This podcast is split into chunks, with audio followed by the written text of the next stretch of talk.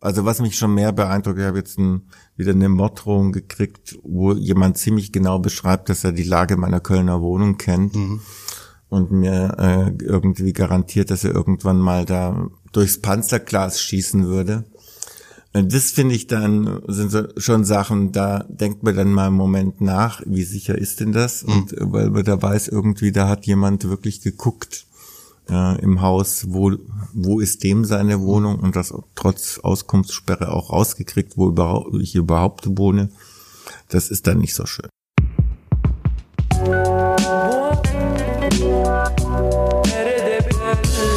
Hallo und willkommen bei den Freunden der offenen Gesellschaft, dem Interview-Podcast der Salonkolumnisten. Ich bin Johannes Bockenheimer und ich habe mich auf die Suche nach der liberalen Gesellschaft gemacht. Oder besser gesagt, auf die Suche nach dem, was davon übrig geblieben ist. Für diese Episode habe ich mich mit Volker Beck getroffen, der fast ein Vierteljahrhundert als Abgeordneter für die Grünen im Bundestag saß. Unterhalten haben wir uns unter anderem über Morddrohungen und politische Feinde, über Crystal Meth und die FDP. Vor allem habe ich aber mit ihm über seinen Kampf für die Gleichstellung von Schwulen und Lesben vor dem Traualtar gesprochen ein Kampf, den er erst an einem seiner letzten Tage im Parlament gewinnen sollte.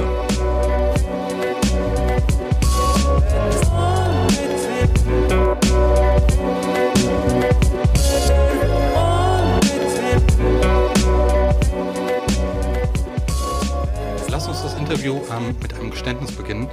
Ich habe in meinem Leben nie die Grünen gewählt ähm, und schuld daran sind meine Eltern. Die haben mich Zeit meiner Jugend mit einem Vollkornbrot und Aufstrich aus dem Reformhaus gequält. Als ich zum ersten Mal wählen durfte bei der Bundestagswahl, habe ich mich gerecht, indem ich die FDP gewählt habe. Ähm, das haben sie mir nie verziehen. Das hat also sehr gut funktioniert. Ähm, wie ist das mit dir? War deine politische Sozialisation auch in gewisser Weise eine Rebellion gegen das Elternhaus? Einmal ja, weil ich kam aus einem konservativen CDU-Elternhaus. Mein Vater äh, Freiwilliger bei der Wehrmacht, Sudetendeutscher, ähm, also durchaus auch rechts konnotiert. Aber ansonsten kann ich dieses, dieses Gefühl aus, äh, aus Rebellion beim ersten Mal wählen, FDP zu wählen statt die Grünen gut nachvollziehen, weil es war bei mir genauso. Und zwar aber aus einem anderen Grund. Ich war 1979 in Böblingen auf einem Parteitag der Grünen Aktion Zukunft. Das war die mitgliederstärkste Vorläuferorganisation der Grünen von Herbert Kohl, CSU-Bundestagsabgeordneten, geführt. Okay. Und da waren lauter Lebens- und Tierschützer. Und dann dachte ich, oh Gott, not my party. Damals war die FDP noch sozialliberal. Okay. Da konnte man also durchaus mit auch einem guten Gewissen als rechtsstaatsliberaler FDP wählen. Und das habe ich dann 79 bei der Europawahl auch tatsächlich getan. Natur? Aber dann auch zum letzten Mal. Natur war gar nicht so dein Ding demnach? Nee, ich, ich bin, also ich finde ökologische Politik rational total wichtig. Aber mein Herz brennt eigentlich für die Fragen von Freiheit, Emanzipation. Ich bin ein e-, echter Rechtsstaatsliberaler und da bin ich bei den Grünen am besten aufgehoben, obwohl es auch schon mal besser war. Und ähm, bei anderen Parteien stelle ich gerade fest, dass, sie, dass sich da keiner eigentlich um dieses Milieu aktiv bemüht. Das ist ein bisschen schade, auch für das Thema. Ich fand, dass wir auch innerhalb der Grünen, die Leute, die so ticken wie ich, einen besseren Stand hatten, als die Konkurrenz zum Beispiel der Piraten vor der Tür war. Da hatten sie alle Angst, dass uns da ein Milieu wegbröckelt. Also wurde das Thema besser gefahren und unsere Führung war auch ein bisschen bei diesen Fragen kämpferischer und mit mehr Rückgrat. Und zwar okay. sowohl da, wo wir in der Opposition waren, wie da, wo wir regiert haben, nämlich in den Ländern. Das ist heute ein bisschen anders. Wie muss man sich das Leben bei der Familie Beck in Stuttgart, Bad Cannstatt war das? Ähm, wie muss man sich das vorstellen? Was war das für ein Milieu? Du hattest eben schon angemerkt, das war, ging eher konservativer zu. Ja, also mein Vater war Unternehmer. Der starb allerdings, als ich neun Jahre war und wir sind aber mit zwei Jahren, das, deshalb kann ich mich an Stuttgart-Bad Cannstatt nicht wirklich erinnern, okay. nach Sindelfing-Meichingen gezogen. die Stadt die von Daimler-Benz und IBM, damals die reichste Stadt Deutschlands äh, vom Gewerbesteueraufkommen. Und entsprechend war das auch einfach bürgerlich gut situiert, ein bisschen boniert. Ähm, und als mein Vater starb, hat sich schon lebensweltlich vieles für uns verändert, weil auf einmal die sozusagen eigentlich das, was man so als Ressourcen meinte, standesgemäß zur Verfügung zu haben, einfach nicht mehr zur Verfügung stand, aber man trotzdem in einem Milieu war, wo die Spielregeln sich danach ausrichten. Und da war, war, war so ein gewisser Bruch und ich hatte erlebt, so mit, mit meinem Onkel und meiner Patentante und so, die beschwerten sich immer darüber, dass sie so viel Steuern zahlen mussten, während wir mit der Klappenrente meiner Mutter und, mhm. und nicht so richtig in Rücklagen äh, jeden Pfennig und Groschen umdrehen mussten, fand ich diese Ansagen immer ein bisschen unangemessen und habe mich auch über deren Borniertheit immer riesig echauffieren können, schon als junger Steppke. Okay. Und es hat mich schon ein bisschen geprägt, diese Auseinandersetzung von Leuten, die von ihrer eigenen sozialen Situation, die privilegiert ist, überhaupt nicht abstrahieren können. Alles mitnehmen, was Staat und Gesellschaft bieten, aber über jeden Steuergroschen jammern. Was war das für eine Atmosphäre bei dir zu Hause? War das, war das eher offen oder ich, ich weiß nicht, wie es bei, bei, bei Konservativen zu Hause zugeht, oder ist das eher ähm, so, wie man es aus dem Fernsehen kennt?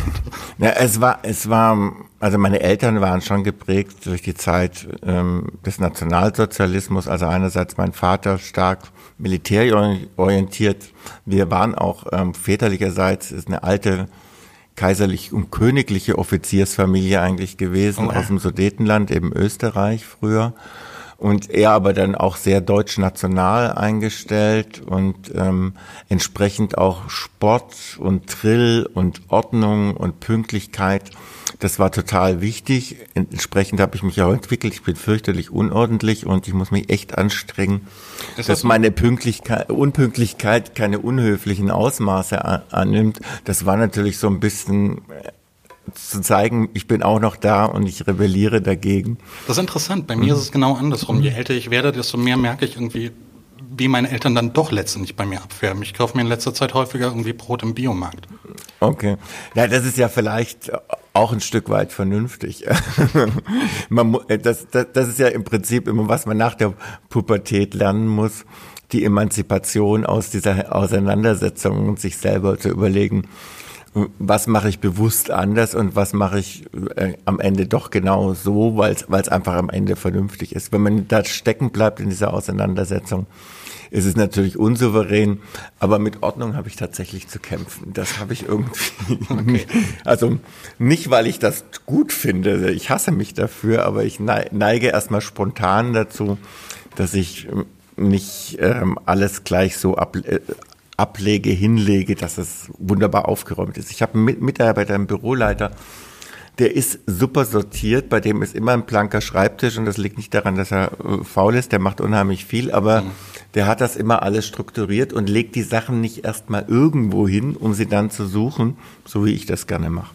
Nochmal zurück zu deinen Eltern. Wie hieß der erste Junge, den du äh, bei deinen Eltern vorgestellt hast? Oh, der, das, das war relativ spät und da lebte mein Vater schon lange nicht mehr. Okay. Olaf du, hieß er.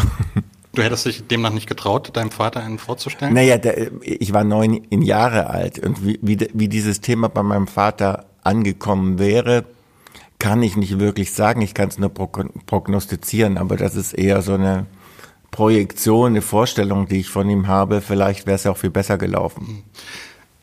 Ich habe mal gelesen, dein Vater sei, glaube ich, Maschinenbauer gewesen oder hat zumindest mit Maschinen. Er war, war in, äh, Ingenieur mhm. für Maschinenbau. Du selbst hast mal für ein paar Wochen bei Mercedes im Fließband mal Lucht? Ja, im war Presswerk. das war das war schon anstrengend, aber aber ich fand das irgendwie so für für paar Wochen war das nicht so schlimm, aber ich sah, sah da Leute, die da eben schon viele Jahre am Band waren und ich habe auch im Krankenhaus schon in Sindelfing gearbeitet und habe viele Leute gesehen, was das mit ihren Wirbelsäulen und, und dergleichen gemacht hat, wenn die 10, 20 Jahre diese schwere körperliche Arbeit gemacht haben. Das kann man nicht vergleichen. Also für, für so einen Werkstudenten ist das erstmal ungeheuer viel Geld nach dem Abitur, was man auf mhm. einmal auf die Hand hat. Man muss ja auch nicht sozusagen wirklich sich selber unterhalten. Man bezahlt kaum Steuer- und Sozialabgaben, weil man mehr gar nicht richtig arbeitet, sondern nur, nur mal zwischendrin. Das ist so eine Luxussituation, aber für die Leute, für die das das Leben ist, der Dauerarbeitsplatz im besten Falle mhm. noch, noch mal ähm, gesehen, ist das eine ganz andere Chose. Aber es ist eine ganz gute Erfahrung, weil man gesehen hat, wie, wie so Arbeit am Band ist. Ich habe mich danach entschieden, ähm, nach meinem Zivildienst nicht mehr zurück zu Daimler zu gehen und viel Geld in kurzer Zeit zu verdienen, sondern ich habe dann mein Studium im Wesentlichen in der Nachtwache in einem Pflegeheim äh, verdient, weil ich dachte irgendwie, auch wenn du da mehr Stunden ranklotzen musst, um das gleiche Geld zu verdienen, es macht wenigstens irgendwie so einen wahrnehmbaren Sinn für mich, während ich gerade so eine Fließbandarbeit, mhm. die natürlich auch notwendig ist, ähm, so einem gar nichts an Sinn zurückgibt und da weil man auch so getaktet ist, man, man ist, man kann nichts autonom entscheiden, sondern nach vier oder viereinhalb Minuten kommt der nächste Wagen. Wenn man ein bisschen schneller war, kann man mit der gewonnenen Zeit nichts machen. Ähm, wenn man zu langsam war, dann muss man sehen, dass man schnell das na wieder nachholt, weil das ansonsten das Band im ganzen Berg an angehalten werden muss. Du hast ich weiß nicht, ob du es nur überlegt hast, Ingenieurwesen zu studieren oder ob du es auch tatsächlich getan hast? Nee, ich nee. habe ich es nur über, überlegt. Das habe ich dann in meinem Zivildienst wollte ich dann Medizin studieren. Das mhm. hat aber nicht geklappt, weil das hätte ich mir vor meinem Abitur okay. überlegen müssen mit, mit dem Notendurchschnitt. War die Enttäuschung mhm. groß im, im Hause Beck, ähm, dass, dass es dann doch zu so einer brotlosen Kunst wurde? Ach, nö, das war eigentlich okay. Und eigentlich dachte ich irgendwie am Anfang, auch als ich Kunstgeschichte anfing, ich fange jetzt mal an zu studieren, weil ich muss mal auf meinen Medizinstudienplatz noch so lange warten. Und hatte gar nicht geplant, das wirklich weiterzumachen, sondern dachte nur irgendwie, damit man nicht ähm, seine Zeit völlig sinnlos vertrödelt.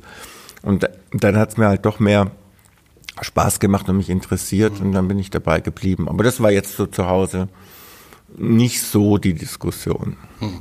Wenn du nicht studiert hast ähm, und nicht Malochen warst bei Mercedes, hast du gregorianische Choräle gehört. Kam das mit dem Studium?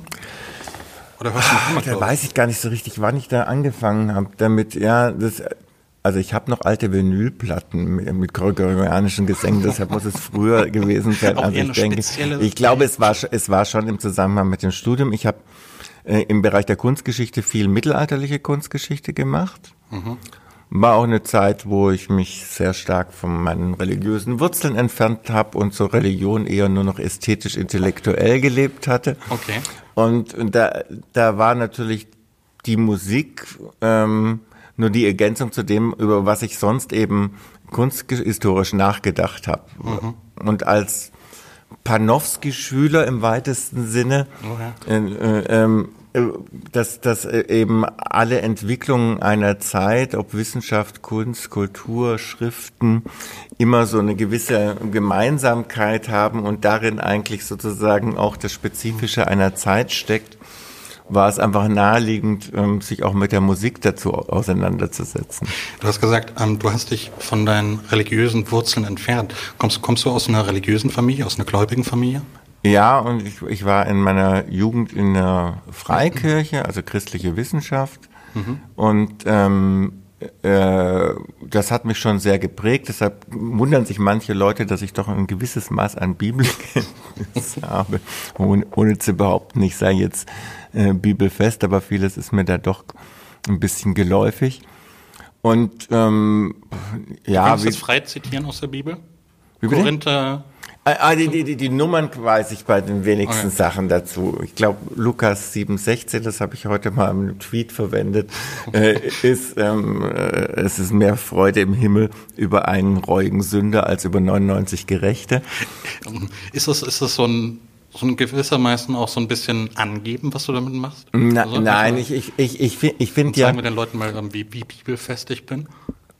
Nein, ich, ich finde ja einfach, die Bibel ist, selbst wenn man sie nicht religiös liest, literarisch einfach ein großartiges Buch und es ist, ist ja eigentlich eine Sammlung von Büchern mhm. mit ganz vielen tollen Texten, viel Weisheit drin, viele auch, ähm, ja, Vorschläge von Sinn und Parabeln und Erzählungen von Geschichten, die menschliche Grundprobleme und Grundkonstellationen und Grundfragen behandeln und dann einfach oftmals eben das Ganze in einem Satz oder in einem Vers geronnen, wo es sich lohnt, sich den zu merken, weil wenn man sich merkt, auch immer in Abrufbarkeit, um mal drüber nachzudenken in einer bestimmten Situation.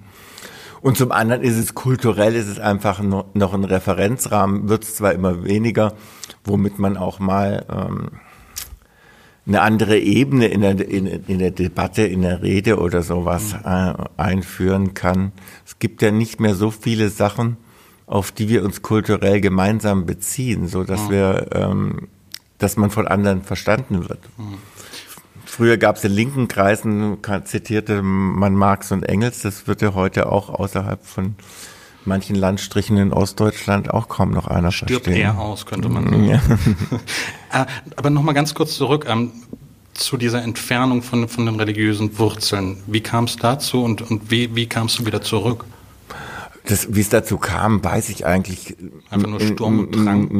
Nicht so genau. Da spielte sicher das Thema Homosexualität und Kirche mit eine Rolle. Es spielten aber auch ähm, ja, wie das halt in vielen Kirchen so ist, äh, so Orthodoxierungsprozesse äh, eine Rolle, wo man denkt, dass da, da wird jetzt für dich gedacht und du kannst mhm. nicht mehr selber denken und es ist auch nicht erwünscht, selber zu denken und dann dagegen gab es sozusagen ein Auflehnen und auch ein Fragestellen und lag auch da, da, daran, welche Bücher man gelesen hat. Also was man halt so in diese, dieser Lebensphase liest. Mhm. Ne, neben Hermann Hesse dann so Dinge wie Jean Amery oder, oder, oder Tilman Moser mit Gottesvergiftung und so, wo, wo man das einfach alles auch in Frage stellt mhm. und wo man dann unter Umständen immer in, in die Situation kommt, dass man nicht mehr sicher ist, was man glauben und denken soll. Und das war bei mir halt auch so. Mhm. Wie war das später? Du hast ja dann in, in, in den folgenden Jahren deiner politischen Karriere hast du dich ähm, immer wieder für, für, für die Gleichberechtigung von Schwulen und Lesben einerseits gestritten, aber andererseits auch ähm, für die Religionsfreiheit von Christen, Juden, Muslimen. Ähm, hast, hast du nie einen Widerspruch darin erkannt, dass, dass, dass, ähm, ja, dass du letztendlich für Leute in die Bresche gesprungen bist, ähm, die dich und deine Sexualität in Zweifel ziehen? Naja, also Freiheit ist erstmal ein Prinzip. Hm. Und ähm, deshalb ist, finde ich, ein Liberaler da gefordert, wo es darum geht, dass einer Gruppe die Freiheitsrechte beschnitten werden. Und dass es zwischen den verschiedenen Freiheitspositionen immer Konflikte geben muss. Das ist dem Ganzen natürlich immanent.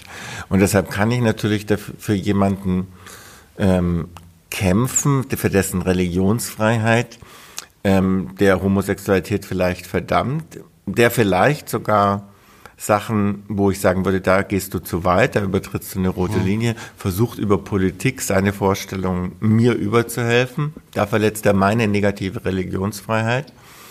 Und das heißt aber nicht, dass ich ihm seine Freiheit jetzt, was weiß ich, Feiertage zu leben, seinen Gottesdienst zu feiern, seinen Speise- oder Bekleidungsvorschriften zu folgen, deshalb beschneiden will oder beschneiden sollte, sondern ich finde, es geht da um dieses freiheitliche Prinzip, dass ich verteidige, wenn es Schule und Lesben trifft, genauso wie wenn es evangelikale Christen oder integristische Katholiken oder äh, auch muslimische äh, Gläubige äh, betrifft. Gleichzeitig muss man sagen, ja gut, also die, die, die freiheitliche offene Gesellschaft ist eben ähm, kein harmonisches Multikulti-Fest, sondern mhm. äh, es gibt überall Konflikte und die muss man nach diesen freiheitlichen Prinzipien auflösen und für die muss man antreten. Und da ist man immer mal wieder auf der Seite von Leuten, wo man denkt, eigentlich habe ich mit euch gar nicht so richtig viel gemein, aber euren Freiheitsraum will ich trotzdem gewahrt wissen. Aber bei deinem Glauben an Gott, also mhm. diese, die, dieser Kern des Glaubens, schlicht sich da nicht irgendwie ab und zu mal irgendwie so leichte Zweifel dann doch ein? Und ich meine, keine Ahnung. Ähm, es kommt ja darauf an, welchen Gottesbegriff man hat. Also ich bin in einer Kirche groß geworden, wo es kein Kreuz an der Wand gab, sondern Gott ist Liebe stand. Und das ist ein anderer Approach und ob man sich Gott sozusagen als Person vorstellt, die womöglich genauso launisch und, und ähm, beschränkt in ihren Gefühlen und ihren Handlungen ist wie man selbst, also so eine Projektion von menschlichen Vorstellungen ins Göttliche, oder ob man einfach äh, Gott als Prinzip von Liebe, Geist, Wahrheit äh, sieht und, und ähm, nicht so personifiziert und eher sozusagen als die große Ursache oder wie eben im Tenach steht, der große Ich bin, der ich bin. Okay. Etwas, was ich, ähm, wenn man den ein bisschen nachhört, diesen Worten, ähm, dann weiß man einfach, dass es letztendlich darum geht, dass es eigentlich nichts ist, was man ganz erfassen kann. Ähm, und dass man dann auch diese verweltlichten und vermenschlichten Gottesvorstellungen von einem zürnenden, nachtragenden, übellaunigen Gott, der erst einem überall Fallen stellt und wenn man in sie, sie hineinfällt, einen dafür auch noch bestraft, mhm. dass man sich davon verabschieden sollte. Und aber in der Bibel ist alles angelegt. Ich meine, diese, diese Diskussion sieht man in den biblischen Büchern sind da auch vorhanden von diesem Gott des Hiobsbuches, der am Gott Anfang mit dem, Sa mit dem Satan da um das Schicksal von Hiob quasi würfelt, ähm, bis eben zu diesen doch eher geistigen Vorstellungen eines äh, absoluten, ähm, das für uns als Menschen eigentlich nicht zu erreichen ist und dem, wo man in mit dem dreifachen Liebesgebot, von dem Jesus gesagt hat, obwohl es zwei Gebote aus der Tora sind, das sei das Gesetz und die Propheten und mhm. zur zentralen Botschaft des Christentums gemacht hat. Ähm, das, das ist ja dann eigentlich eine ganz andere Sichtweise. Man hört dir das Schwebe noch, Schwäbische noch so ein bisschen an. Das ähm, erstaunt Möglicherweise bin das nur ich, aber ich mhm. glaube, ist, ist das Ländle für dich immer noch sowas wie, wie, wie ein Sehnsuchtsort? Nein, nein, ganz im Gegenteil.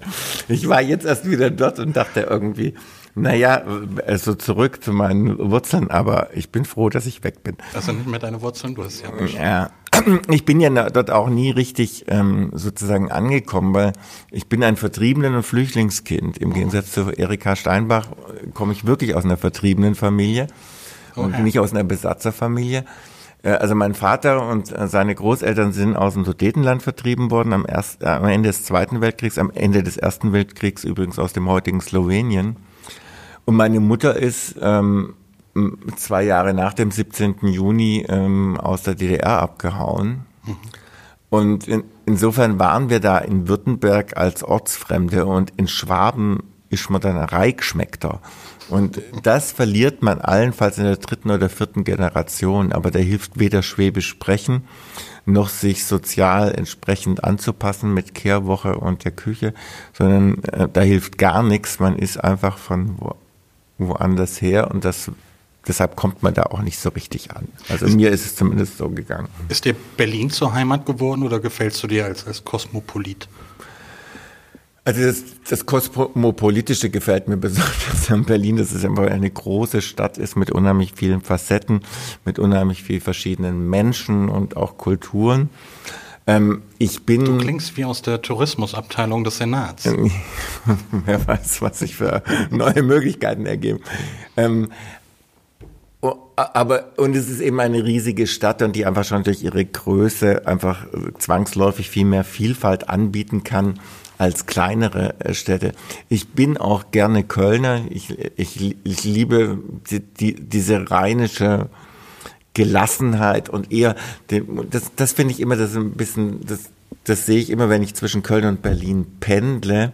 Und der große Unterschied in Köln ist es eher so, wenn man auf jemanden trifft, versucht man eine Gelegenheit zu finden, um mit dem möglichst jetzt einen Kölsch zu trinken. Mhm und irgendwie zu feiern. Und, und, aber das, das ist natürlich nicht tiefgründig, das ist oftmals oberflächlich, aber es ist eigentlich angenehm, wenn man eher auf jemanden trifft und der hat die Intention, mit einem ein Bier zu trinken, statt mit einem zu streiten, was ich manchmal in Berlin das Gefühl habe, dass man das auch irgendwie so, so eine Grundaggressivität okay. äh, hat, ob, ob beim Bäcker oder sonst wo, wo, um, wo es um nichts geht, aber gleich einer einen anfocht. Und ich erlebe das immer bei mir, wenn ich länger am Stück in Berlin bin, dass ich diese Eigenschaft auch aus, anfange auszuprägen, einfach so aus Selbstbehauptungsdrang.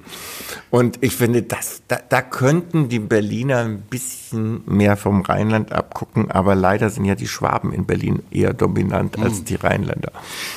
Als du in den Bundestag gewählt wurdest, 1994 stand er noch in Bonn. Ähm, würdest du sagen, dass, dass mit diesem Umzug dann auch ähm, in gewisser Weise, ähm, wie sage ich das, ähm, hat sich mit diesem räumlichen Umzug auch, auch die politische Kultur geändert? Möglicherweise ähm, hat diese, diese Aggressivität, von der du sprichst, ähm, findet man die irgendwie wieder in der Berliner Republik? Also ich glaube, dass es nicht am, am Umzug liegt. Das liegt ein bisschen an unserer Zeit, das liegt an ähm, den Kommunikationsformen über die sozialen Netzwerke und so. Da hat sich einfach ähm, ein Resonanzraum für etwas gebildet, das vorher e eben eher verschämt und in, in, den Ecken der Gesellschaft gelebt mhm. wurde. Das war da. Wir haben es bloß nicht gesehen. Und die Leute haben sich selber auch nicht gesehen als Gruppe. Ich glaube, dass das nicht mit dem, mit dem, Umzug okay. nach Berlin zu tun hat. Ähm, du warst im Bundestag, wenn ich das richtig recherchiert habe, jahrelang Vizepräsident des FC, äh, FC Köln Fanclubs.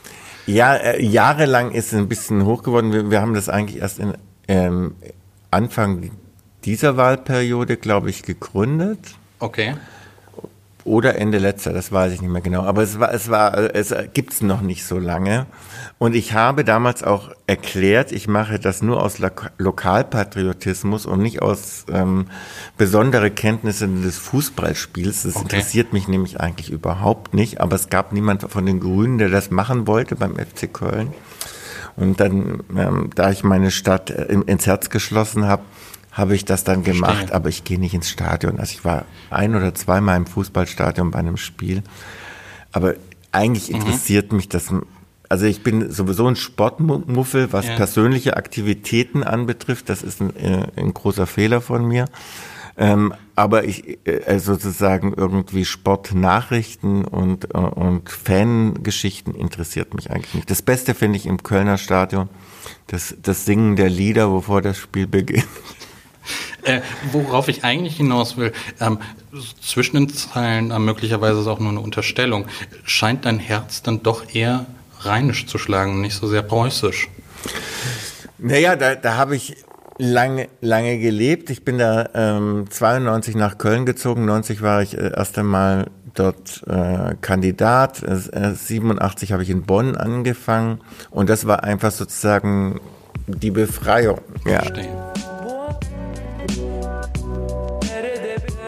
Wahrscheinlich gab es zuletzt nur wenig andere Politiker in Deutschland, die so polarisiert haben wie Volker Beck.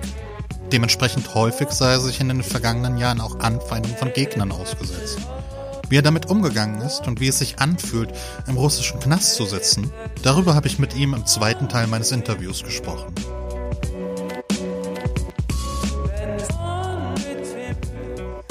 Ich bin gestern mal für fünf Minuten auf, auf Twitter die Kommentare ähm, durchgegangen, die ähm, mit deinem Namen zusammenhängen. Hier mal eine kleine Auswahl. Unzurechnungsfähiger Drogensüchtiger, versiffter Gesinnungsnazi, grüner Perversling, Pedo Method, krankes Stück Scheiße, ekelhafter Schwulinski, Meth-Bitch, Peinis lutschende kiffende Schwuchtel. Ich vermute, das soll Penis lutschende kiffende mhm. Schwuchtel. Äh. Ähm, was macht das mit einem, wenn man sich Tag für Tag sowas durchlesen muss? Naja, die meisten dieser Accounts habe ich wahrscheinlich nicht gelesen, weil ich die eigentlich immer dann auch entsprechend blockiere. Ich denke, wenn, wenn die sich so aufregen über meine Existenz und dass ich was ähm, artikuliere, tue ich denen ja einen großen Dienst, wenn ich ihre Nerven schone, indem sie das nicht mehr lesen können. Hm. Aber man ist ein Stück weit, wenn man für bestimmte Anliegen steht, einfach auch Projektionsfläche und, auch, und natürlich auch ähm, kriegt man den ganzen Hass ab, den manche Leute auf bestimmte Anliegen und auf bestimmte sozialen Gruppen haben. Man muss sich da immer ein Stück weit davon frei machen und darf sich einerseits nicht einschüchtern hm. lassen, andererseits ähm, muss man auch wissen, es gilt jetzt nicht nur dir als Person, mhm. sondern du stehst als Person da in der vordersten Linie und dafür kriegst du das ab. Also was mich schon mehr beeindruckt, ich habe jetzt ein, wieder eine Morddrohung gekriegt, wo jemand ziemlich genau beschreibt, dass er die Lage meiner Kölner Wohnung kennt mhm. und mir äh, irgendwie garantiert, dass er irgendwann mal da durchs Panzerglas schießen würde. Und das finde ich dann, sind so schon Sachen, da denkt man dann mal einen Moment nach, wie sicher ist denn das? Mhm. Und weil man da weiß, irgendwie, da hat jemand wirklich geguckt äh, im Haus, wo, wo ist dem seine Wohnung und das trotz Auskunftssperre auch rausgekriegt, wo überhaupt, ich überhaupt wohne. Das ist dann nicht so schön. Glaube ich. Gab es auch schon mal eine Beschimpfung, bei der du gesagt hast, ja, das war ganz gut. Ich habe kürzlich was, ich hab, die Tage habe ich was gelesen und da dachte ich, das fand jetzt sogar ich lustig. Aber ich habe es schon wieder vergessen. Schade.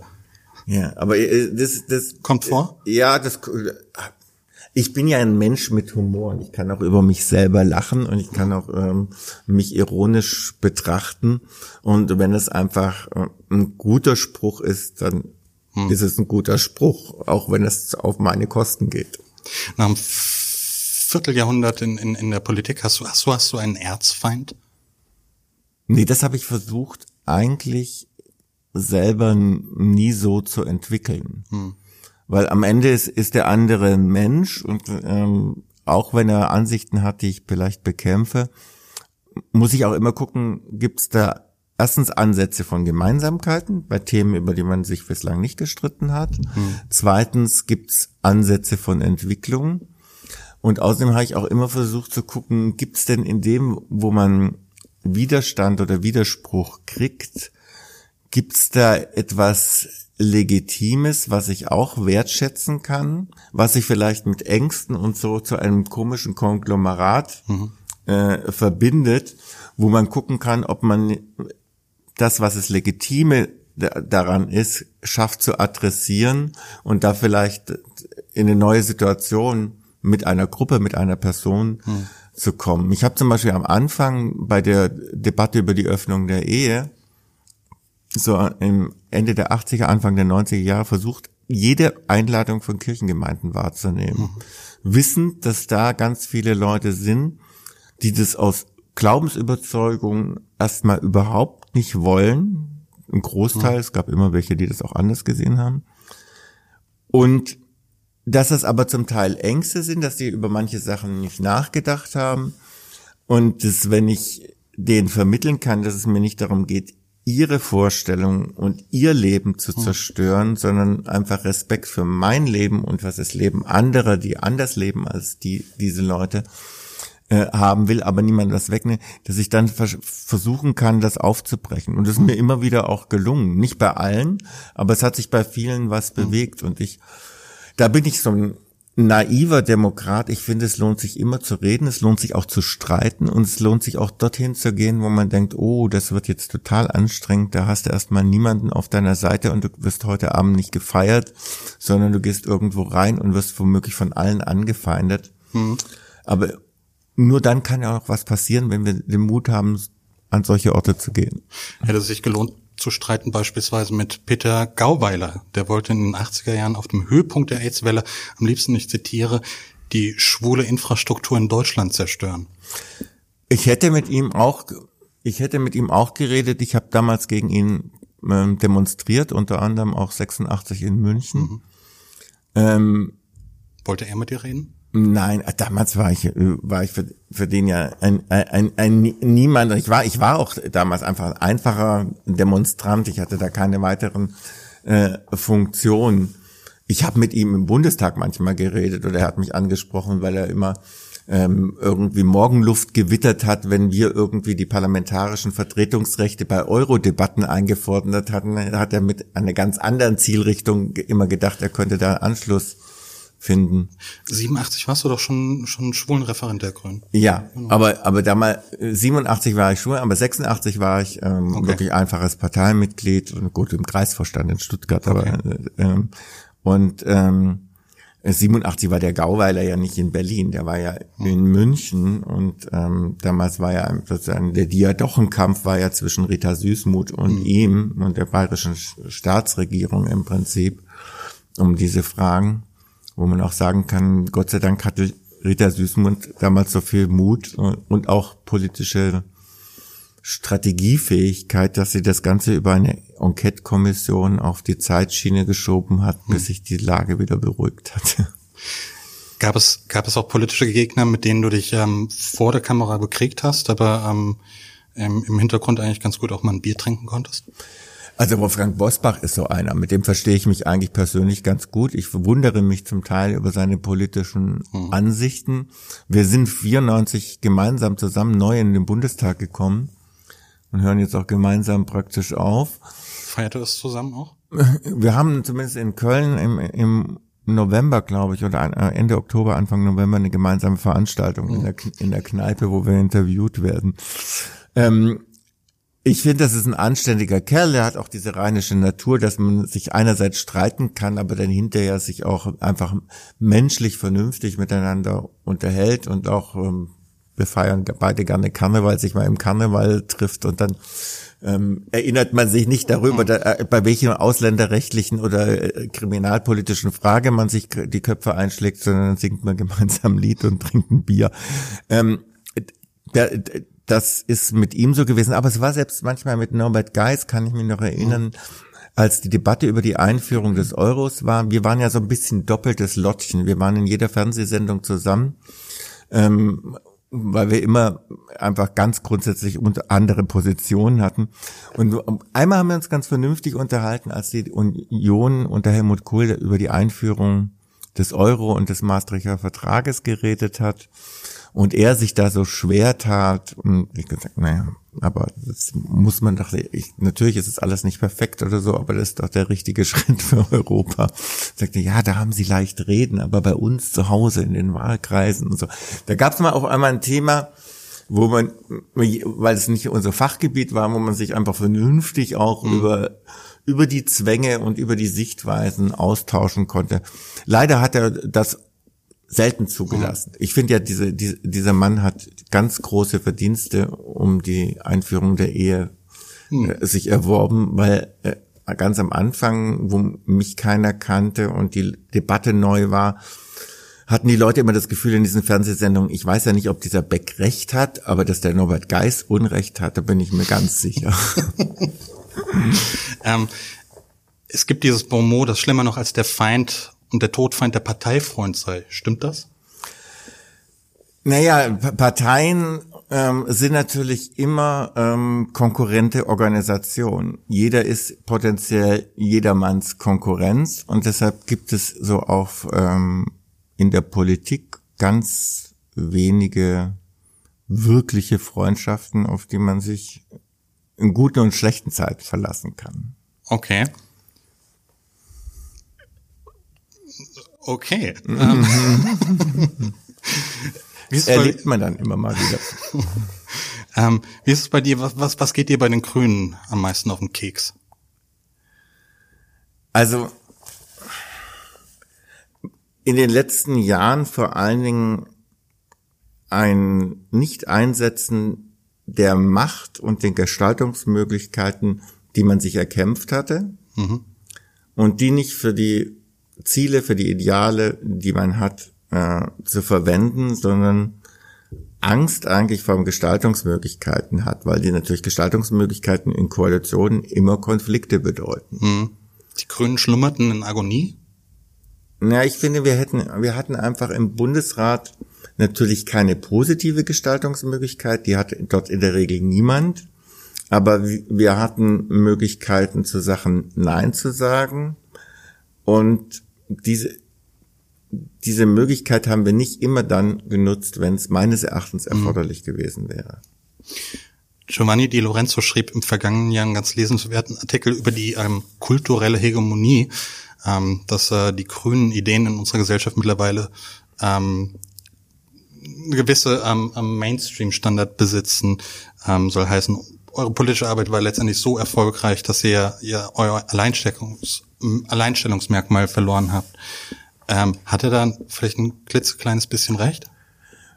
Das, das ist sicher so und das ist ja ähm, auch nicht das Ziel einer Partei, äh, Alleinstellungsmerkmale zu pflegen, Nein? sondern die Voraussetzung, dass eine Partei auch von dem, wofür sie antritt, etwas durchsetzt, ist, dass sie diese Sachen verbreitert. Ansonsten kann sie es nicht durchsetzen.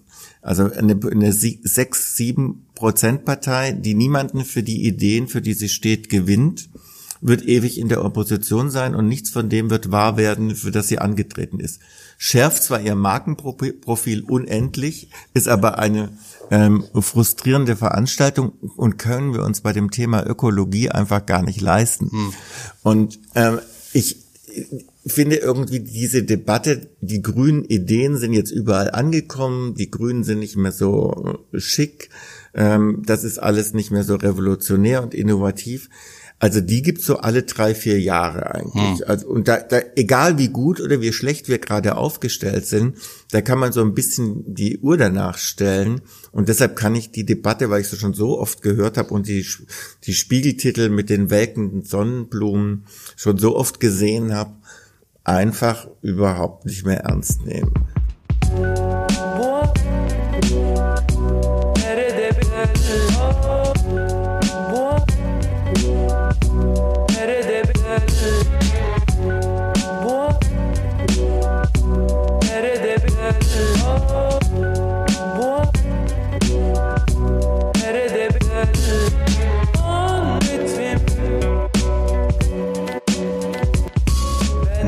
Es nicht sehen konnte. Du hattest jetzt eben die ganze Zeit die, die Arme vor der Brust verschränkt. Das scheint schon ein Vorwurf zu sein, der der zusetzt. Ein bisschen. ähm, bist, bist du ein kontrollierter Mensch? Ja, ja, ich meine, sonst hätte ich nicht so lange Politik machen können, klar. Ist das so?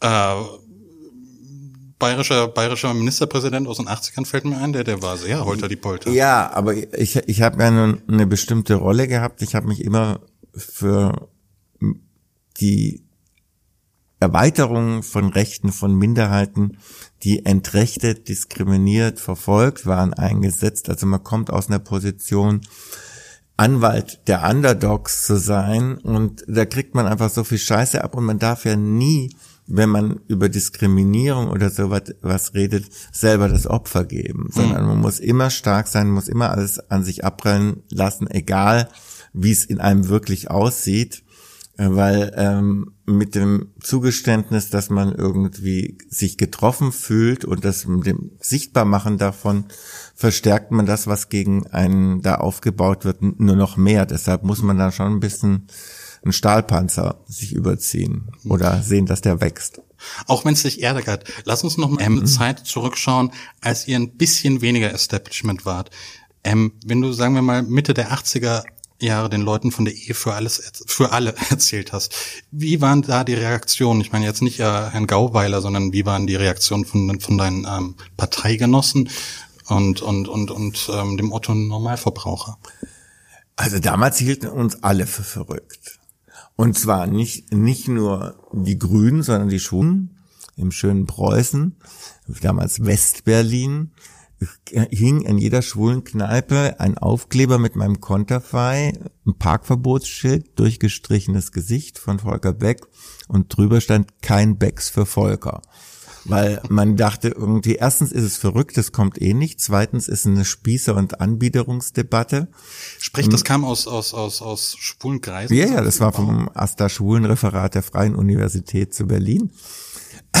Und ähm, also da haben wir eigentlich an allen Fronten äh, Feuer gekriegt. Und die dann am Anfang mussten wir erstmal im Frauenbereich die Leute überzeugen, die ja eher eine richtige institutionelle Kritik an der Ehe hatten, ähm, aber die, wo ich sagen würde, das, was sie, was da kritisiert wird, das muss man auch ändern, wie das Ehegattensplitting gibt es leider heute in einer Form immer noch, wie es keinen Sinn macht.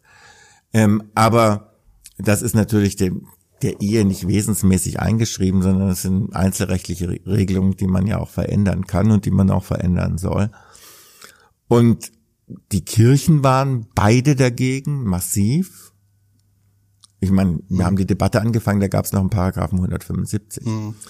Und ähm, also jeder dachte irgendwie, das wird in Deutschland nie kommen. Das ist völlig undenkbar. Mhm. Und wir haben einfach weitergemacht. Hast, du, hast du damals dran geglaubt, dass es kommen würde? Am Anfang war ich auch total unsicher, weil ich war ursprünglich ja auch mal dagegen und war aus Reflex, weil äh, der Spiegel damals mit, mit Herrn Halter und seinen AIDS-Kampagnen dafür war, dann war man, wenn der Halter für etwas war, musste man irgendwie dagegen sein. Und davon muss man sich auch erstmal emanzipieren und drüber nachdenken, ob das so schlau war. Ähm, und am Anfang wusste ich das auch nicht, aber es war eine Möglichkeit, in die Offensive zu kommen. Und dann dachte ich irgendwie doch, also auch, wo ich gemerkt habe, wie viel Bewegung man auslöst. Und wir waren am Anfang wirklich drei Männer, Manfred Bruns, Günter Torik und ich. Mhm. Und wo man dann gemerkt hat, durch, durch Überzeugungsarbeit, durch Publizieren, durch ähm, Aktionen, es werden immer mehr und äh, also sozusagen, wir sind da auf einer Siegestraße, wenn auch weit weg noch vom, vom tatsächlichen Siegen. Dann habe ich gedacht, okay, das, das kann schon kommen und darum kämpfen wir auch. Am Ende hätte, hätte ich nicht gedacht, dass es 28 Jahre dauert. Das ist du doch dachtest, es ging schneller? Naja, 28 Jahre finde ich jetzt wirklich ein bisschen, bisschen langsam. Aber so sind wir halt in Deutschland, weil andere Länder haben das wirklich we wesentlich schneller hm. gemacht. Und die Debatte hat eigentlich überall in einer ähnlichen Zeit angefangen. Stichwort andere Länder. 2006 bist du nach Moskau zur Pride Parade gefahren, hast dir dort ähm, erst von Rechtsradikalen Stein an den Kopf werfen und anschließend von der, von der Polizei verhaften lassen. Ähm, hattest du da zeitweise auch mal die ein oder andere Befürchtung, dass das Ganze irgendwie schlecht ausgehen könnte? 2006 äh, nicht, 2007 schon. Okay. Also weil 2006, so hatten mich die Moskauer damals auch rumgekriegt, war ich davor beim Warschau Pride. Der war auch verboten, vom Kaczynski, der damals noch Bürgermeister von Warschau war. Mhm. Damals gab es noch eine linke Regierung äh, und die haben dann, weil Claudia Roth und ich dahin gefahren sind, tausend zusätzliche Polizisten geschickt, weil sie nicht wollten, die Schlagzeile, zwei Bundestagsabgeordnete in den Straßen von Warschau zusammengeschlagen mhm. von Neonazis. Und Dadurch, dass das so gut geschützt war, konnten wir dann da losgehen und da hat uns dann die Polizei sogar die Nazis von der Straße gekloppt und wir mhm. haben Cinque Polizia, also Danke Polizei skandiert und konnten da laufen, obwohl die Veranstaltung eigentlich verboten war, weil die polnische Polizei gezeigt hat, was eine demokratische Polizei macht. Mhm. Zuallererst setzt sie nicht ein Verbot durch, sondern sie guckt, wenn es Kontrahenten und Konfliktparteien gibt, dass sie dazwischen geht und verhindert, dass es zu einem Zusammenstoß mit Gewalttaten kommt. Und das haben die sehr gut gemacht. Und ähm, dann war das eben, fand die Veranstaltung faktisch statt. Es war nicht mhm. so geplant als Parade, wie man, wie man es als Parade geplant hat, aber es fand eine Demonstration statt. Und dann sagten die Moskauer, ja, warum kommst du nicht zu uns? Was sind, warum sind die Polen so viel besser als wir? Ähm, und uns unterstützt immer keiner. Und dann ich gedacht, okay, dann fahre ich dahin. Wird schon das Gleiche passieren. Ich hatte ja so ein bisschen die Befürchtung eher, dass ich dann irgendwie überall hin muss, mhm. weil das kann, kann man nicht, also demonstrieren mhm. ist ja nicht die Hauptbeschäftigung eines Abgeordneten. Ein Nebenjob. Und ähm, dann ging ich dahin und dann war das dann eben eine ganz andere Nummer und es gab überhaupt keine Polizei, die irgendwie ihre Aufgabe so verstanden hat wie die polnische sondern die Polizei war Konfliktpartei. Und ich würde heute sagen, der mich damals übrigens war kein Stein, sondern der mich ähm, dann geschlagen hat mit der Faust ins Gesicht. Steine flogen da zwar auch, aber da hat mich keiner getroffen. Ähm, das war meines Erachtens ein Mann vom FSB. Also entweder direkt angestellt oder also die hätten ihn ansonsten erwischen müssen und dass sie ihn haben laufen lassen, das war ähm, alles geplant. Und er hat hinterher Interviews gegeben in der russischen Ausgabe der Newsweek mit Bild, mit Namen und war angeblich nicht für das Verfahren aufzutreiben. War das zur Putinszeit oder mit jeder das, das, war, das war Putin. Und das Jahr danach bin ich aber wieder hingefahren, weil ich bin zwar kein mutiger Mensch, aber ich bin sturer als feige. Und da muss ich sagen, hatte ich eine schlechte Nacht im Hotel vor der vor dem Tag X. Okay. Ja. Weil da dachte ich irgendwie, oh, oh Gott, hoffentlich passiert da nichts. Weil man weiß dort einfach, wenn die, wenn die Macht es will, liegt man halt unter Umständen auch tot auf der Straße. Ich hätte gedacht, dass 2007 besser wird, weil da warst du im Knast dann mit mit ähm, mit Sänger und Gitarrist von Right Said Fred. Mhm. War nicht so. Nee, wir wurden extra ähm, ähm, getrennt verhaftet. ähm, okay. Aber äh, da übrigens ähm, damals muss ich sagen, Dank an die französische Botschaft, weil die deutsche Botschaft war demobilisiert, da war keiner mhm. außer dem BKA-Residenten, der die Hunde rumgeführt hat, im Dienst, obwohl ich auf einer offiziellen Dienstreise war und die französische Konsulin hat mich dann aus dem Gewahrsam der Polizei abgeholt und sich um mich gekümmert, weil mein Mann Franzose war. Mhm. Muss ich sagen, da, da bin ich dem diplomatischen Dienst unserer Republik immer noch etwas Kram, weil ich finde, das gehört sich nicht. Hm. Sich so demonstrativ vom Acker zu machen und damit Liebkind bei der russischen Obrigkeit. Du bist schon ein bisschen penetrant, ne? Hm. Ja. Ansonsten passiert auch nichts. Boah.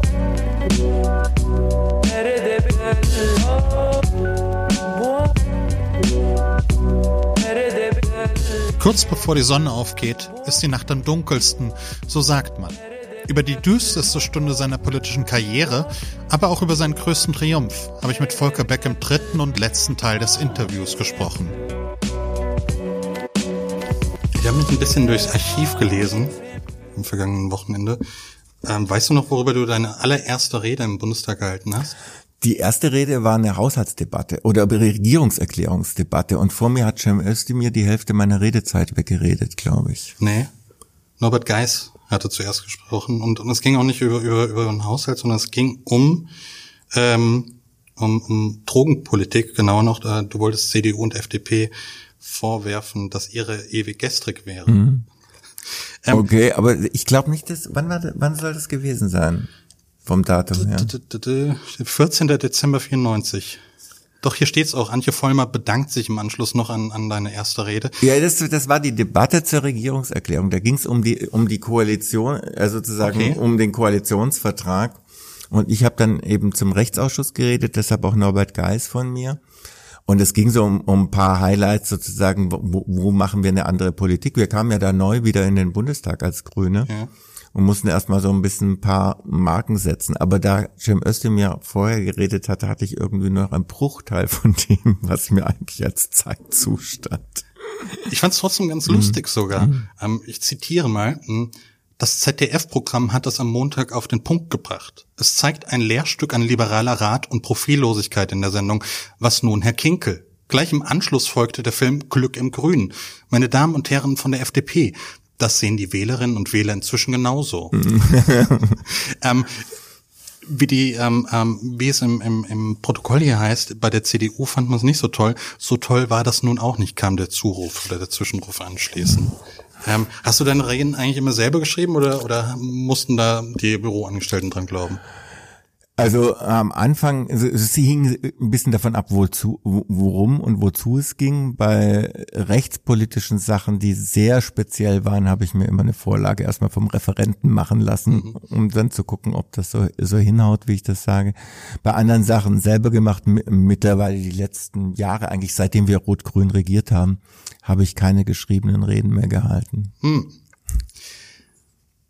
Von der Drogenpolitik kommen wir zu, zu, zu mhm. ähm, zum eher düsteren Moment in deiner politischen Karriere, glaube ich. Ähm, Im vergangenen Jahr ähm, ähm, dürfte der gewesen sein. Die Polizei sagte damals, sie habe 0,6 Gramm einer betäubungsmittelverdächtigen Substanz bei dir gefunden. Die Bildzeitung sprach ihrerseits von Crystal Meth. Hans-Peter Uhl von der CSU sagte, Volker Beck hat bei uns Kollegen immer sehr hohe moralische Maßstäbe angelegt. Das möge er jetzt bitte auch bei sich selbst tun. Kannst du den Vorwurf nachvollziehen? Nein, erstens mit den hohen moralischen Maßstäben, da wundere ich mich immer, warum mir das nachläuft. Weil ich habe eigentlich sogar verschiedentlich Kollegen verteidigt, die irgendwas falsch gemacht haben und dafür plädiert, dass man sie ähm, genauso behandelt wie jeden Bürger auch. Ich kann mich noch entsinnen, da hat mich mal mein Parteivorsitzender zusammengestaucht, weil ich Laurenz Meyer verteidigt habe in seiner Auseinandersetzung mit Vergünstigungen bei RWE die jeder ehemalige RWE-Beschäftigte bekam und er hat gesagt, okay. das ist zwar eine komische Regelung, aber dann muss man an die Regelung ran und nicht an Laurenz Meyer, wenn er einfach ohne sich was zu denken, ähm, ich glaube, es war ein billigerer Strompreis oder irgend so was Absurdes, ähm, ähm, da muss man da an die Regelung ran, dass das, das, das widerlegt ihn jetzt nur nicht, obwohl ich wirklich alles andere war als ein Freund von Laurenz Mayer, aber mir ging es immer ein bisschen darum, auch als gerade als parlamentarischer Geschäftsführer ist man ja ein bisschen auch Anwalt der aller Abgeordneten, mhm. ähm, darauf zu achten, dass die Bewertungsmaßstäbe äh, für ähm, das Verhalten von Abgeordneten nicht inflationieren und wir so als Ersatzheilige äh, im säkularen Bereich herhalten müssen, weil daran können wir nur scheitern. Wir sind genauso äh, fehlerbehaftet wie alle Menschen auch und auch genauso repräsentativ. Ich glaube, es kommt immer ein bisschen daher, und da bin ich in der Tat ein bisschen nickelig oder ähm, äh, lass da auch nicht fünf gerade sein. Wenn es darum geht, wie man mit anderen Menschen umgeht und wenn man Menschen abwertet, dann das halte ich aber eigentlich letztendlich nicht für eine moralische, sondern eher für eine ethische Haltung zu sagen, dass das nicht akzeptabel ist, wenn man hier Vorurteilen freien Lauf lässt und, und Menschen runtermacht. und ähm, bei, bei gerade zum, zum Beispiel beim Thema Drogenpolitik, wenn man da Herr Uhl war es, nicht, den mhm. du zitiert hast, ich habe mich immer auch bei anderen dafür eingesetzt, dass man Drogenkonsumenten nicht kriminalisiert und jemanden, der was für den Eigengebrauch macht, dass, es eigentlich den Staat nichts angeht, mhm. weil das ist meine tief, tiefe liberale äh, Haltung. Ja, Wenn man Moment, sich Moment. selber schadet, ja. ähm, dann geht das erstmal nur einen selber was an und nicht der Staat. Man, wo, kommt man da hin? Dann kann man Zucker verbieten, Fett verbieten, Sport, riskante Sportarten. Moment, ähm, Moment. Ähm, jetzt machst du es dir, glaube ich, ein bisschen einfach, weil, weil zu sagen, ähm, ich habe mich immer dafür eingesetzt, ähm, ähm, einen liberalen, liberaleren Ansatz für die Drogenpolitik zu, zu, zu nehmen in, in dieser ähm, oder anzustreben in dieser Republik, das ist das eine.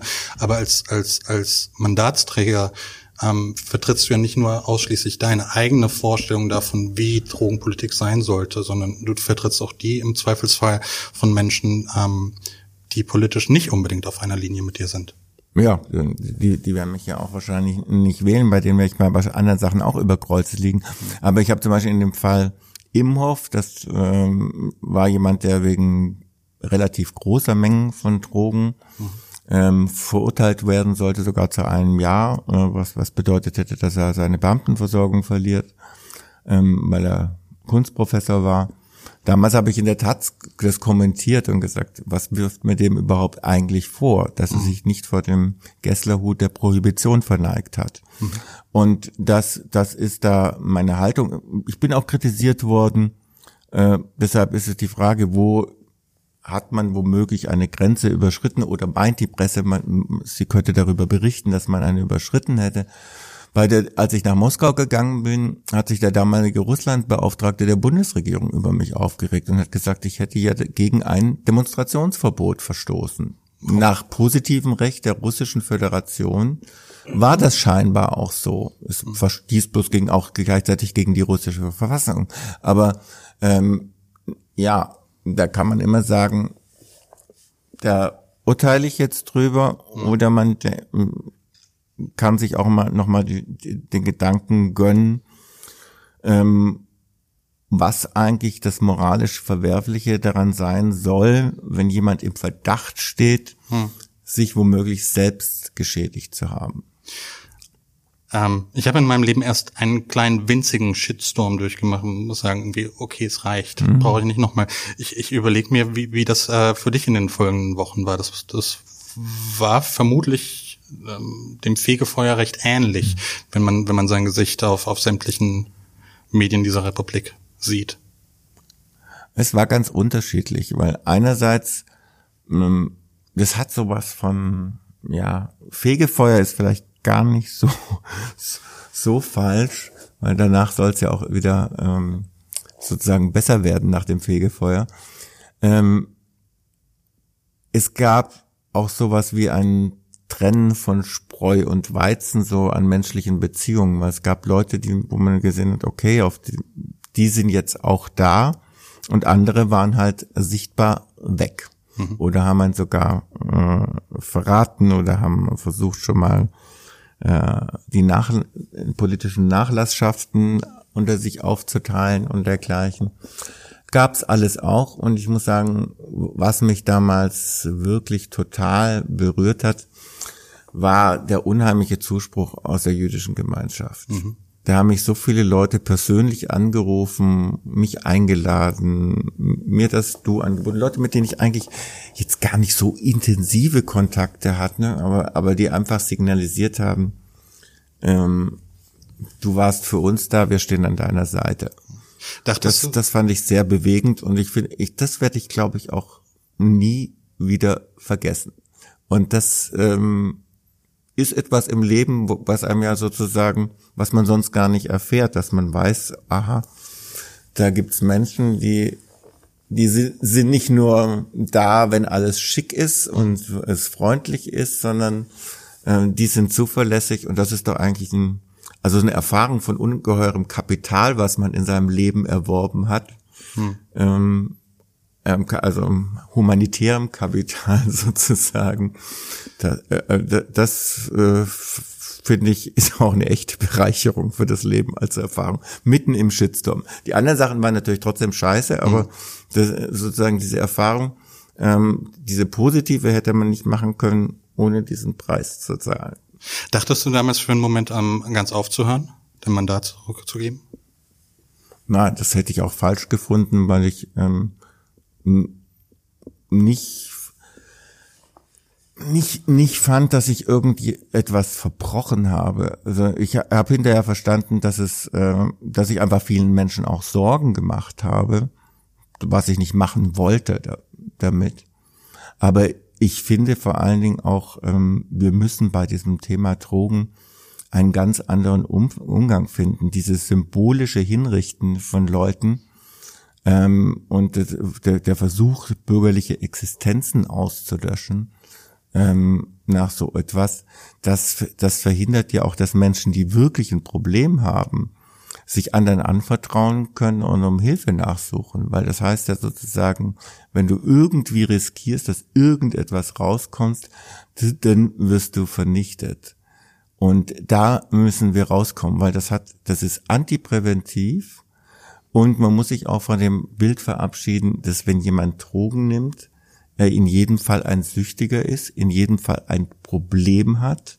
Das sind alles Vorurteile, die immer die gleiche Sichtweise aufrechterhalten sollen und das Leute, aber dass den Rückweg von Leuten, die wirklich ein Problem haben, damit eigentlich so lange verbaut, bis das Problem so groß ist, dass sie ähm, die Hoheit über ihr Leben vollkommen verlieren. Aber die hätten besser alle dann vorher mal die Kurve gekriegt, aber so ein gesellschaftliches Milieu, so ein so, so ein ähm, eine Umgebung, so ein Diskurs verhindert natürlich solche äh, Korrekturen im Falschen du hast den Rückweg geschafft und, und es hat sich auch gelohnt, ähm, damit wir dann wieder bei vom tiefsten Punkt deiner politischen mhm. Karriere gekommen ähm, zu, zu, zum Weg hin zum Sieg. Ähm, Ende Juni diesen Jahres entschied die Kanzlerin Angela Merkel plötzlich, dass sie eine Gewissensabstimmung über die Ehe für alle zulassen will, nachdem sie sich zuvor jahrelang äh, verweigert hatte. Ähm, hast du zu diesem Moment noch geglaubt, dass du die Abstimmung, für die du all die Jahre gekämpft hast und im Parlament als Parlamentarier, als Abgeordneter miterleben würdest?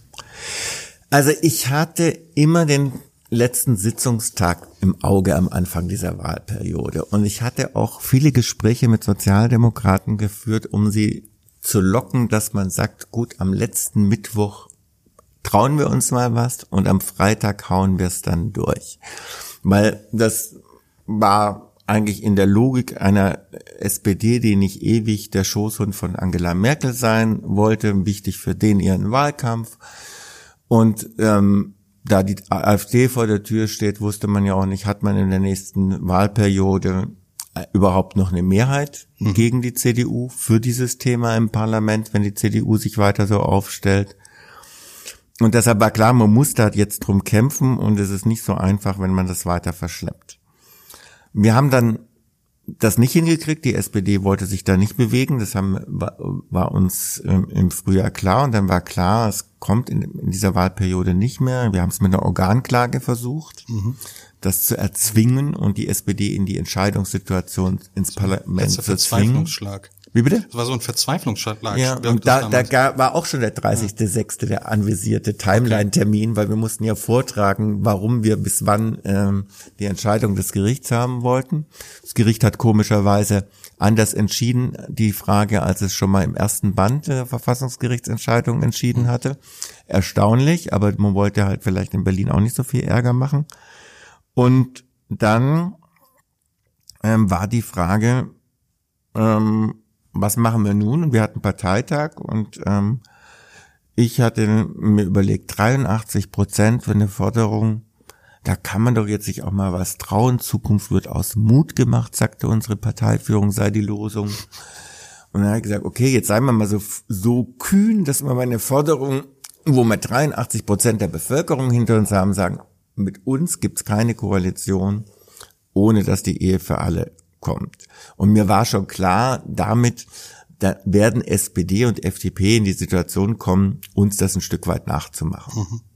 weil ansonsten hätten wir alle schwul-lesbischen Stimmen sozusagen von denen geschenkt bekommen, kampflos. Und dadurch setzte ein Prozess ein und es sah so ein bisschen aus, als ob das eine gewisse Dynamik entfaltet und die letzte Woche vor der letzten Sitzungswoche sah es dann auf einmal wieder so aus, als ob die Sozis sich doch wieder nicht trauen mhm. werden. Und ich bin noch Freitag aus dem Büro rausgegangen und zu meinen Mitarbeitern gesagt, bis Mittwoch schießen wir noch mal aus allen Rohren. Es, es ist erst vorbei, wenn es vorbei ist. Mhm. Und dann kam das Kanzlerinnen-Interview, übrigens zwei Tage nach einer Agenturmeldung von Horst Seehofer zu dem Thema, wo ich nicht verstanden habe, was er uns sagen will, weil er hat da ein bisschen so gesprochen wie sein Amtsvorgänger Stoiber, völlig unklar. Aber daraus konnte man im Nachhinein entnehmen, es gab eine Absprache in der Unionsführung, sich nicht schachmatt zu setzen, mhm. zu lassen in diesem Wahlkampf und ständig erklären zu müssen, warum man gegen die Ehe für alle ist, aber trotzdem keine Koalition mit der AfD eingehen wird, mit der es als einziger Partei weiter zu halten gewesen wäre, diese Position. Und man hätte sich in eine Diskursreuse da begeben von Seiten der Union. Da wusste einfach die Merkel, die bei sowas einfach kühl berechnet und schlau ist, die setzen mich schachmatt, die binden mir ein Thema an die Backe, über das ich eigentlich gar nicht reden will. Hm. Eine Schlacht, die ich nicht gewinnen kann, aber bei der ich viel verlieren kann, die verweigere ich am besten und sag Wissensentscheidung. Machiavellisches Kalkül. Ja, einfach schlau. Hm. Und ähm, am, am Ende ähm, hat sie damit den Weg freigemacht.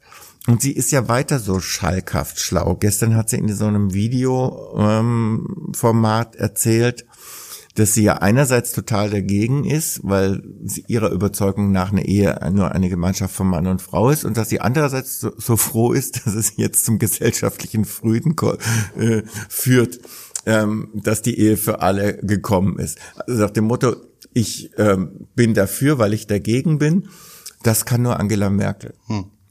Lass uns über deinen letzten Tag, deine letzte Rede im Deutschen Bundestag sprechen. Ich versuche mir die Situation vorzustellen. Da sitzt du am letzten Sitzungstag. Ähm, genau. Du sitzt im Parlament am, am letzten Sitzungstag deiner politischen Karriere, ähm, hast ein Vierteljahrhundert darauf hingearbeitet, auf, auf diese Abstimmung. Ähm, so ein bisschen nervös wirst du da gewesen sein. Ich habe, in, ich glaube, in dieser Woche so wenig geschlafen wie selten, weil ich immer noch dran gedacht habe, was alles schiefgehen kann und auch immer mit meiner Geschäftsführerin und so über alles geredet, dass wir, dass wir alle, alles sozusagen mit Sicherheit machen. Meine Sorge war auch immer, dass die anderen Fraktionen weniger diszipliniert sind mhm. als wir und dass uns dann Stimmen fehlen und dass man ihnen dann Druck machen muss, dass die, mhm. und dann gab es diese Zählappelle und so, es wurde alles sozusagen mit Hosenträgern und Gürteln, also äh, alle Vorsichtsmaßnahmen ergriffen.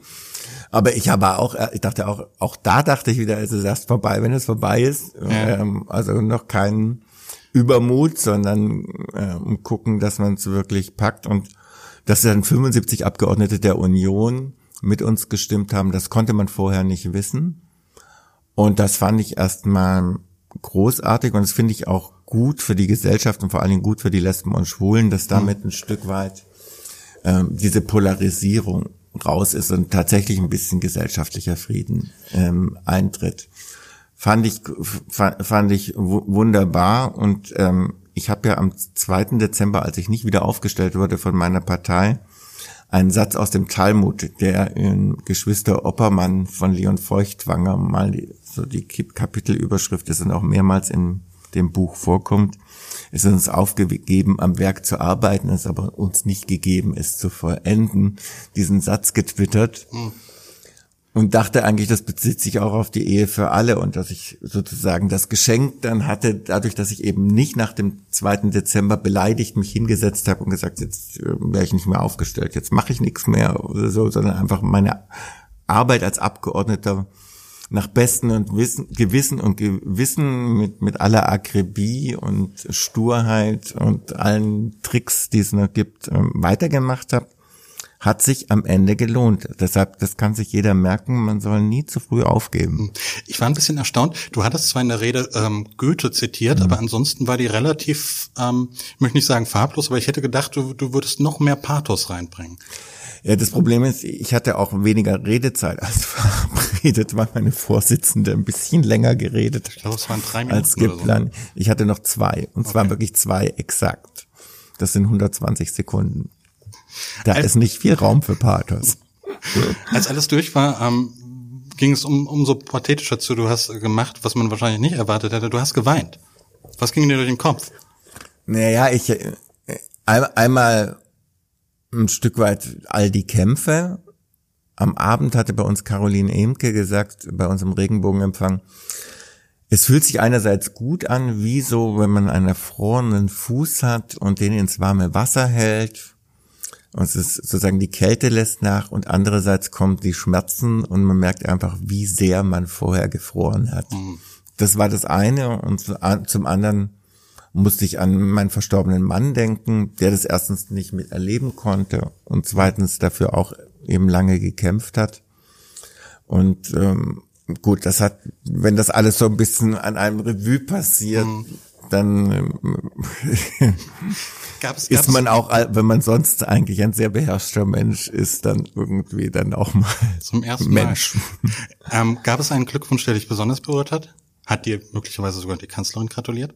Die Kanzlerin hat nicht gratuliert, aber eine ganze Reihe von Unionskollegen, die das wirklich herzlich getan haben, auch so im, im Sinne von, da hat die, also du, du hast dafür gekämpft, das ist dein, dein Erfolg. Erstaunlich fand ich, dass es bei den Sozialdemokraten bis auf Katharina Barley, die das auch gemacht hat, wenige gab, die einfach anerkennen konnten, dass zwar viele für den Erfolg notwendig waren, aber nicht alle so lange hm. dran geackert haben, wie der Lesben- und Schwulenverband und die Leute, die da aktiv waren und vielleicht meine Wenigkeit.